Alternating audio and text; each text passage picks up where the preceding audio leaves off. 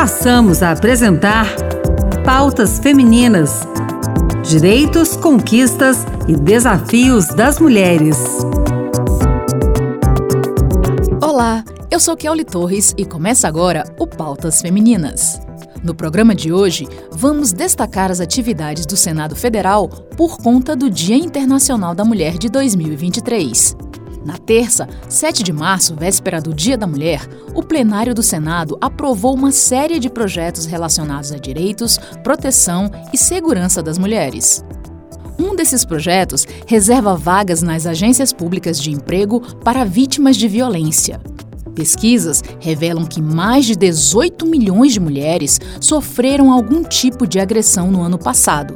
Mais detalhes com a repórter Érica Christian. De acordo com o Fórum Brasileiro de Segurança Pública, cerca de 18 milhões e 600 mil mulheres sofreram algum tipo de agressão física, sexual e psicológica em todo o país no ano passado.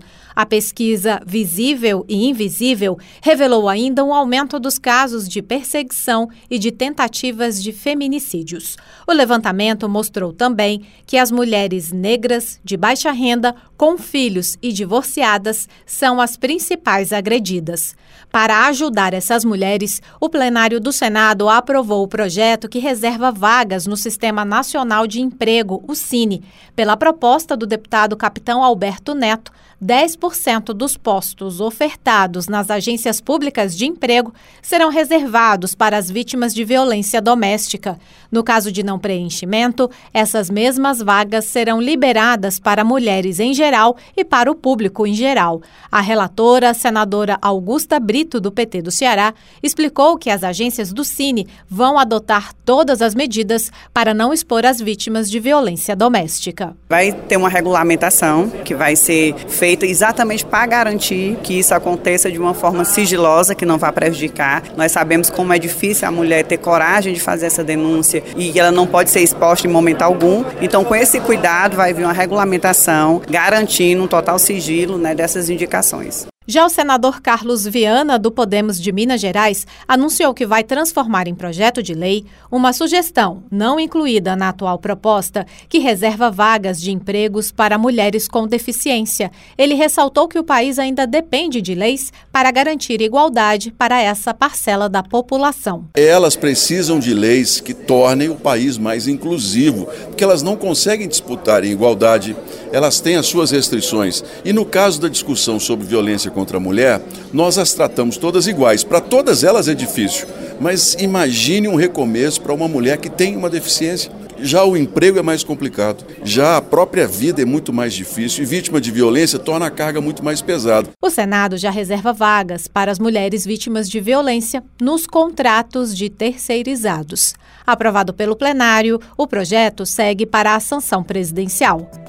Outra proposta aprovada pelo Senado garante a criação e o funcionamento ininterrupto de delegacias especializadas no atendimento feminino e de patrulhas Maria da Penha de prevenção contra crimes de violência doméstica e familiar. Reportagem Pedro Pincer. O Senado rejeitou as mudanças feitas pela Câmara e aprovou o projeto de lei original do senador Rodrigo Cunha, do União de Alagoas, que propõe mais ações de fiscalização das medidas protetivas para mulheres em situação de violência doméstica e familiar e estimula a criação de delegacias especializadas de atendimento à mulher com recursos do Fundo Nacional de Segurança Pública. A relatora, senadora Ana Paula Lobato, do PSB do Maranhão, aponta a importância da iniciativa no combate à violência contra a mulher. A violência contra a mulher não tem dia, não tem hora. Não dá para esperar a delegacia abrir na segunda-feira. De acordo com o Anuário Brasileiro de Segurança Pública de 2022, com relação à violência contra a mulher, houve aproximadamente 66 mil estupros, 230 mil agressões, 597 mil ameaças. E 619 mil chamados aos 190 no Brasil em 2021. O texto prevê que o poder público deve prestar assistência psicológica e jurídica à mulher vítima de violência, seja por meio das delegacias, da Defensoria Pública, dos juizados especializados ou pelo Ministério Público ou entidades da iniciativa privada por meio de instrumentos legais como convênios. As delegacias deverão funcionar sem interrupção, inclusive em feriados e fins de semana, para atender mulheres vítimas de violência doméstica e familiar ou para apurar crimes contra a dignidade social e feminicídios. Para o autor da proposta, Rodrigo Cunha, é fundamental que a legislação ampare as mulheres cada vez mais. E a gente tem a oportunidade hoje, como senador, como senadora, de atuar para mudar leis, leis que venham para inibir essas práticas, porque o principal combustível para a violência é a impunidade. Então, quanto mais instrumentos legais conseguimos para dar às mulheres, principalmente aquelas que não têm formação, o poder do Estado para abraçá-la no momento em que ela mais precisa, isso se faz necessário. A implantação deverá ser progressiva a partir dos municípios mais populosos. O projeto segue agora para a sanção presidencial.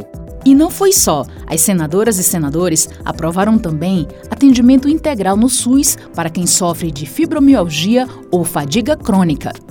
Devido às emendas acatadas pelo relator senador Sérgio Petecão, do PSD do Acre, ampliando o alcance da medida, o projeto de lei volta à análise da Câmara dos Deputados, casa de origem da proposição. E no dia 8 de março, Dia Internacional da Mulher, o Senado Federal concedeu o diploma Berta Lutz para sete mulheres entre elas a presidente do Supremo Tribunal Federal, a socióloga Rosângela Silva, esposa do presidente Lula, e, em memória, a jornalista Glória Maria. Reportagem de Rodrigo Rezende. Sete mulheres foram agraciadas pelo Senado neste ano com o diploma Berta Lutz. O presidente da casa, Rodrigo Pacheco, lembrou que Berta Lutz foi pioneira na luta pela maior presença feminina na política e destacou que as agraciadas representam a continuidade dessa luta. Esta cerimônia de premiação reconhece que cada uma delas tem atuado, ao seu modo, como uma continuadora da missão civilizatória de Berta Lutz é ainda uma excelente oportunidade de invocarmos a memória da nossa saudosa pacifista e reconhecermos a atuação das herdeiras de seu espírito na luta pelo direito das mulheres. Uma das homenageadas, a presidente do Supremo Tribunal Federal, ministra Rosa Weber, destacou que a história das mulheres brasileiras ficou escondida durante muito tempo. O registro da historiadora Mari Del Priori de que a questão feminina no Brasil permaneceu excluída da própria história como disciplina até a década de 70 do século XX. O espaço era demarcado pelas representações masculinas dos historiadores, a socióloga Rosângela Silva, conhecida como Janja, esposa do presidente Lula, ressaltou a necessidade urgente de mais mulheres em espaços de poder. Eu me sinto muito honrada em receber esse diploma que tem o nome de uma pioneira na luta pelos direitos políticos das mulheres, Berta Lutz. Berta sabia que a garantia dos direitos das mulheres depende de exercermos o direito de nos fazer representar nos espaços de decisão e poder. Essa também é uma convicção minha. Além da ministra Rosa Weber e de Janja, receberam um diploma Berta Lutz, a diretora-geral do Senado, Ilana Trômbica, a jornalista Nilza Valéria Zacarias, uma das coordenadoras da Frente de Evangélicos pelo Estado de Direito, a cientista política e especialista em segurança pública Ilona Zabo de Carvalho e, em memória, a jornalista jornalista Glória Maria e a líder indígena do século XVII, Clara Camarão. O Pautas Femininas termina aqui. O programa de hoje teve produção de Anderson Mendanha, apresentação de Kelly Torres e trabalhos técnicos de Antônio Carlos. Obrigada pela sintonia e até mais!